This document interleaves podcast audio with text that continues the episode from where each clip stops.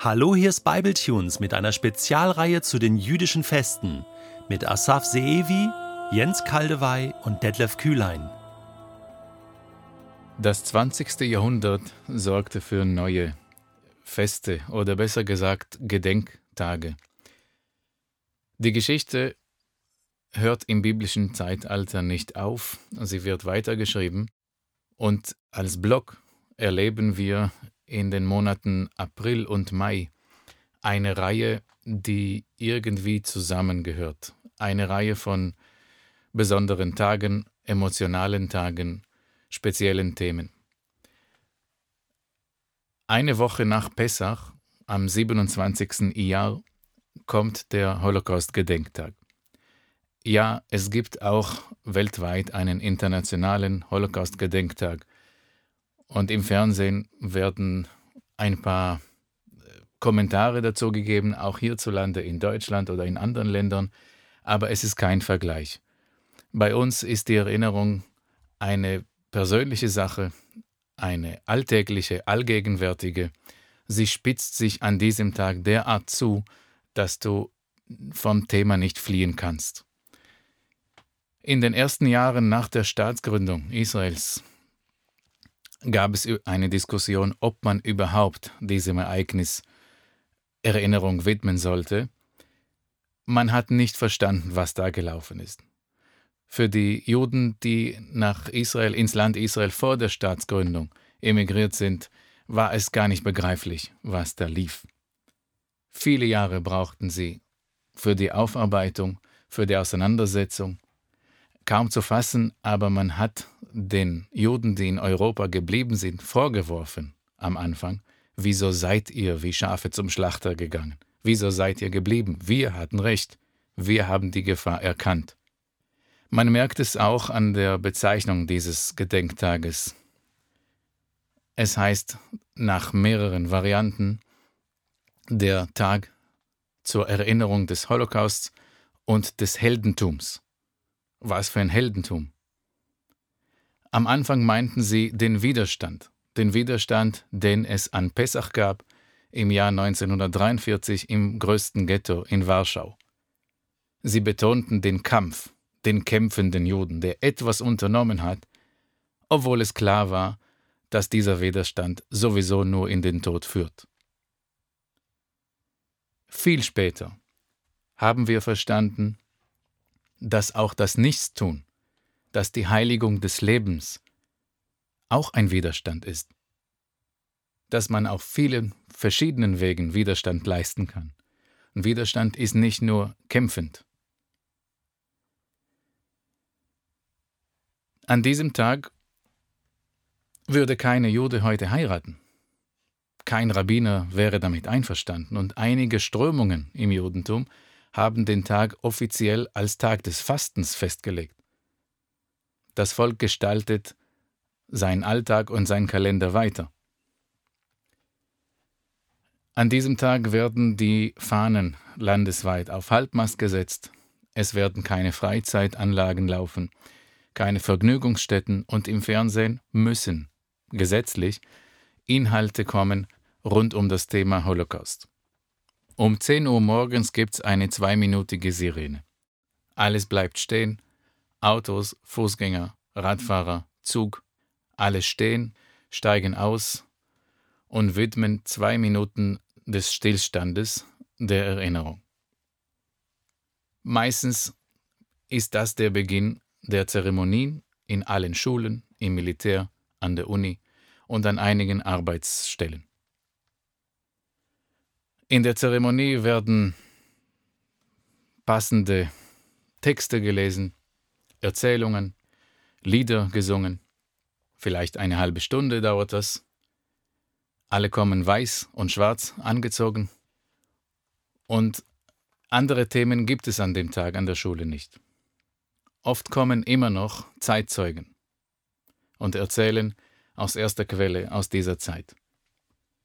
Als ich im dritten Schuljahr war, kam mein Vater zu uns zur Klasse. Es war noch ein Alter, in dem man sich nicht dafür schämt, dass Papa zur Schule kommt.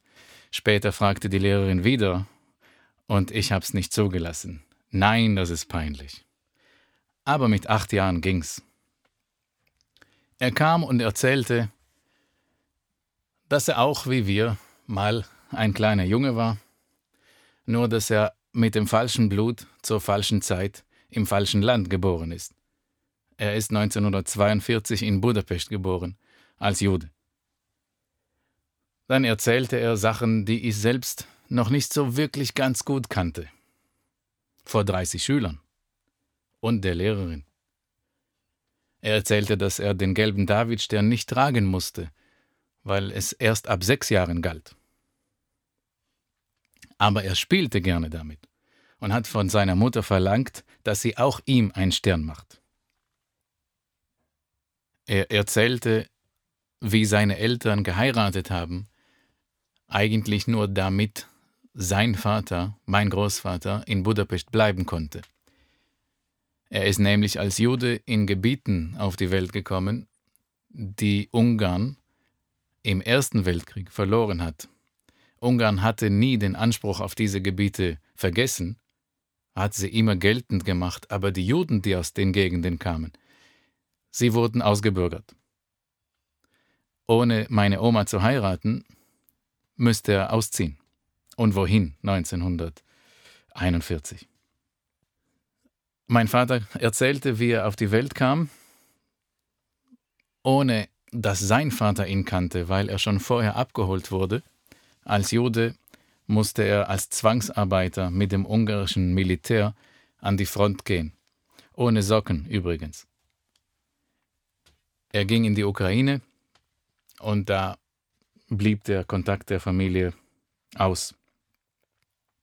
Er erzählte, wie sein Vater dann in einem Todesmarsch nach Mauthausen in ein Nebenlager mitgenommen wurde und dort in einem Stück Wald zwei Wochen eingezäunt blieb, bis fast alle tot waren, aber er es überlebte. Das ist mein Großvater. Er nahm dann den ersten LKW, den er sah, von dort den Fahrer runter. Er sagte ihm auf Deutsch, ich fahre jetzt. Und mit einem österreichischen Laster, eigentlich Ex-Militärlaster voller Konservendosen der Wehrmacht, fuhr er nach Hause. Das ist eine echte Geschichte. Nach Budapest. Dort fand er meinen Vater und er wusste nicht, dass er ein Kind hat. Er schwängerte meine Oma, bevor er abgeholt wurde und wusste es nicht. Und so traf er einen Dreijährigen zu Hause, fix und fertig, der ihn nicht kennt. Und daran erinnert sich mein Vater jetzt selbst, wie plötzlich ein völlig fremder Mann vor ihm stand, mit dem kein Mensch gerechnet hat, auch nicht seine Mutter, und sagte, ich bin dein Vater. Er erzählte, wie seine Mutter gefälschte Papiere bekommen konnte vom schwedischen Diplomaten Raul Wallenberg.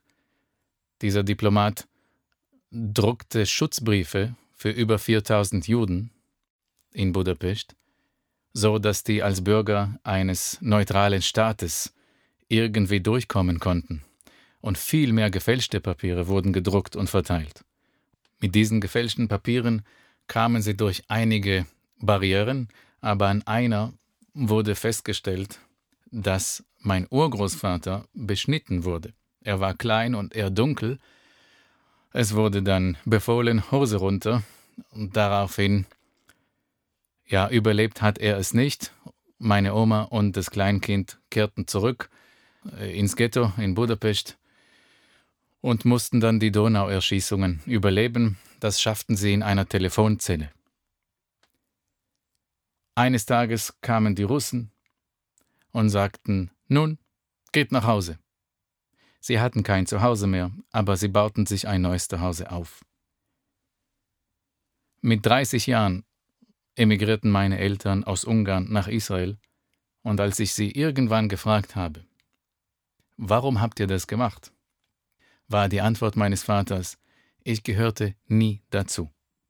Wir Juden, wir wollten dazu gehören, aber was uns angetan wurde im Namen des Staates, macht uns klar, wir können nie dazu gehören. Und der Holocaust begleitete uns eigentlich immer Das war im dritten Schuljahr meine Erinnerung an äh, äh, den Besuch meines Vaters in der Klasse, aber es war jedes Jahr jemand da. Und immer entweder die Eltern oder eher die Großeltern aus, von, von Schulkameraden, von Schulfreunden und Freundinnen.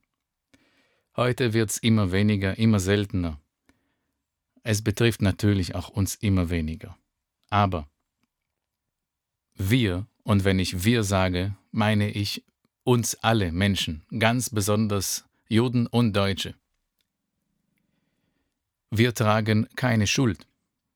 Wir tragen Verantwortung. Tauschen wir das Wort Schuld gegen das Wort Verantwortung. Wir sprachen schon darüber, wie wichtig das Erzählen ist. Es ist ein Gebot.